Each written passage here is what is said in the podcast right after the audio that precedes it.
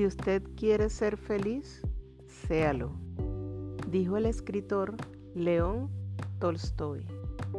¿Es nuestra mentalidad la que crea nuestra realidad? Así dice la ley de la atracción, presentada como una clave para la felicidad. Ley de la atracción. El término puede sorprender. ¿Qué relación tiene con aquella descrita por Newton, revisada por Einstein, que explica la influencia de la materia y la energía en el movimiento de los cuerpos y las estrellas.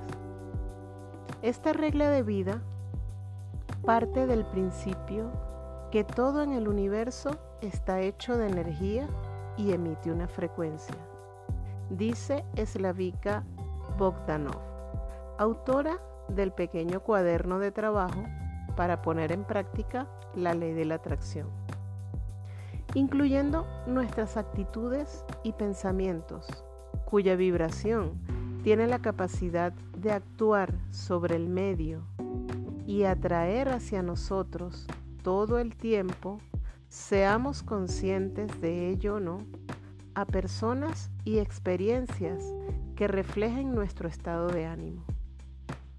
Aplicado al campo de la psique, el término aparece desde 1906 en el libro La vibración del pensamiento y la ley de la atracción en el mundo del pensamiento de William Walker Atkinson, donde expresa el poder de la voluntad, la concentración y la sugestión. En la medicina, la influencia de la mente en el proceso de la enfermedad y la recuperación ya no está en duda. Según el físico ruso Vadim Selan, autor del bestseller Transurfing, la teoría cuántica podría incluso explicarla, ya que, de acuerdo a este nuevo enfoque de la vida, todo es una red de conexiones y de potenciales. La realidad no tiene existencia material congelada.